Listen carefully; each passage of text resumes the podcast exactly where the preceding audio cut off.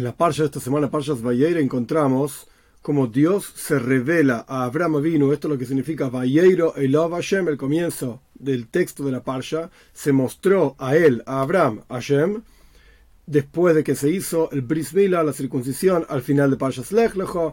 Entonces, en términos sencillos, el comienzo de esta parsha es una continuación del final de la parsha pasada. Solo que al final de la parsha pasada hay varios personajes, toda la casa de Abraham, Abraham, Ishmael, que era su hijo, y el resto de las personas que estaban ahí, hombres, se circuncidaron y en esta parsha, Vayeiro, Eilav, Hashem, Dios se mostró a Abraham específicamente.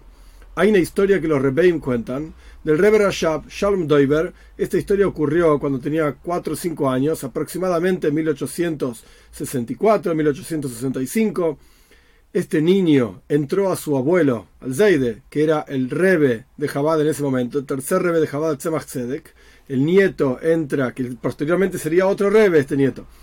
El quinto rebe de Jabad, cuando era un niño, entra al tercer rebe de Jabad, a su abuelo, llorando, para verlo llorando.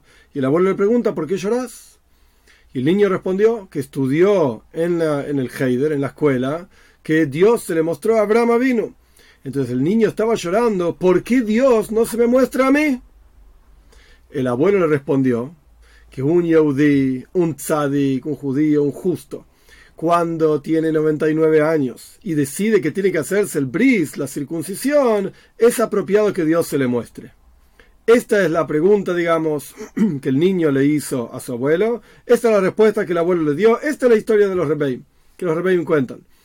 Ahora bien, si esta historia llegó a nosotros, es porque efectivamente algo tenemos que aprender de esta historia. Y se aprende tanto de la pregunta del Rebe, o sea, del, que sería el quinto Rebe, como de la respuesta del Rebe, del tercer Rebe de Jabal.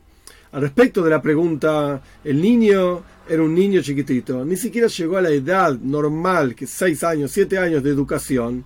Quiere decir que estaba en un nivel espiritual, digamos, bajo. Esto representa a cada uno de nosotros, porque en realidad la edad no la define el documento, el pasaporte, etc., sino que la edad la define los conocimientos que la persona tiene en su vínculo con Dios. Este niño llorando, que Dios no se le reveló a él, representa a cada uno de nosotros, cada uno en su momento, en su lugar, en su edad, incluso si no es un niño en años, sino que es un niño en conocimientos y en sentimiento de, de la presencia de Dios en su vida. Cada persona puede exigir, ¿por qué Dios no se me muestra a mí?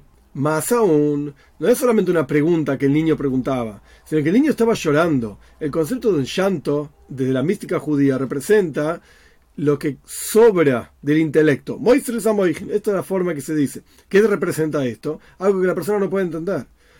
Cuando no podemos procesar algo en el cerebro, no podemos racionalizarlo, lloramos. Entonces incluso una persona que no tiene capacidad ni posibilidad de entender nada que tiene que ver con Dios y por lo tanto llora porque Dios no se me muestra a mí, esa persona también puede exigir que Dios se le muestre. Y más aún, no solamente que Dios se le muestre, así nomás, sino que Dios se le muestre a, a cada uno tal como Dios se mostró a Abraham vino después de la circuncisión. Porque Dios habló con Abraham incluso antes de la circuncisión, y más de una vez. Sin embargo, después de la circuncisión hay una revelación muchísimo más profunda ¿Cómo vemos esto? Dios le agrega una letra a su nombre. Primero se llamaba Abraham, después se llamó Abraham, con una letra Hey.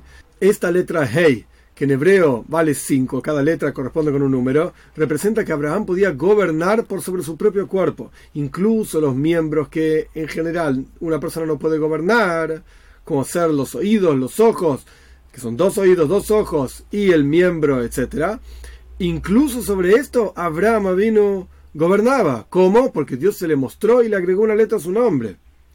Es una revelación extremadamente profunda. Incluso esto, todo judío, aunque sepa, aunque no sepa, toda persona, conozca, no conozca, etcétera, puede exigir hasta el punto del llanto, hasta el punto de que se le revele a, él, tal y cual Dios se reveló a Abraham, después de que a veces hizo la circuncisión.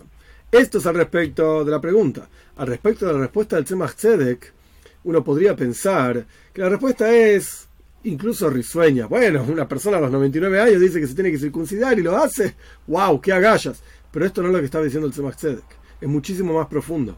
¿Qué representa el concepto de 99 años? Nuestros sabios explican, vamos a empezar por otro lado, que los 100 años representan la plenitud en el servicio a Dios. La persona ya refinó cada una de sus cualidades, que son 10 cualidades, a su vez compuestas cada cualidad de 10 componentes de las otras cualidades, 10 por 10, 100. Cuando una persona refinó en forma plena todas sus cualidades, nuestros sabios dicen en Pirkei Oves, la ética de nuestros padres, que ilu, oilam, como si ya no le interesase ningún asunto mundano, ya está totalmente refinado. Pero si la persona llegó al 99, quiere decir que está casi refinado. Ahora bien, cuando una persona, estando en el nivel 99, aún así dice, me falta algo, me tengo que circuncidar, que esto representa el concepto de continuar en el servicio de Dios, continuar creciendo a pesar de que la persona ya creció desde el nivel 1 hasta el nivel 99.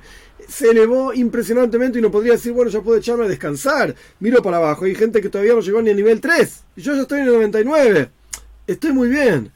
No puedo descansar, no tengo más nada que hacer. Cuando una persona, así que es un tzadik, un justo, incluso un justo, decide que aún le corresponde continuar trabajándose a sí mismo, continuar refinándose a sí mismo, al punto tal de hacer una circuncisión, de cortar una parte de su vida, etc. Cuando una persona está en ese nivel, entonces es apropiado que Dios se le muestre. Y esto lo vemos de la respuesta del Tzemach Al respecto de la pregunta del que sería el quinto Rebe, podemos ver que todos podemos exigir que Dios se nos muestre. Y en el nivel más profundo. Al respecto de la respuesta del tercer rebel Tzemach podemos ver que siempre, todos pueden crecer. Incluso un tzadik que ya llegó a los niveles más profundos de justicia, de rectitud y refinamiento, no es más que el nivel 99 y puede crecer al nivel número 100. Que todos tengamos el el mérito de saber dónde estamos parados no el número de nivel, por supuesto, esto nadie lo conoce. Pero lo que quiero decir es conocerse a cada uno, como dice el Zayar, cada uno según su medida, entender quién somos y saber que hay muchísimo, muchísimo que podemos hacer para continuar creciendo y para acercarnos cada vez más al nivel número 100. Y cuando todos estemos en ese nivel, entonces va a venir Moshiach y que esto ocurra pronto en nuestros días.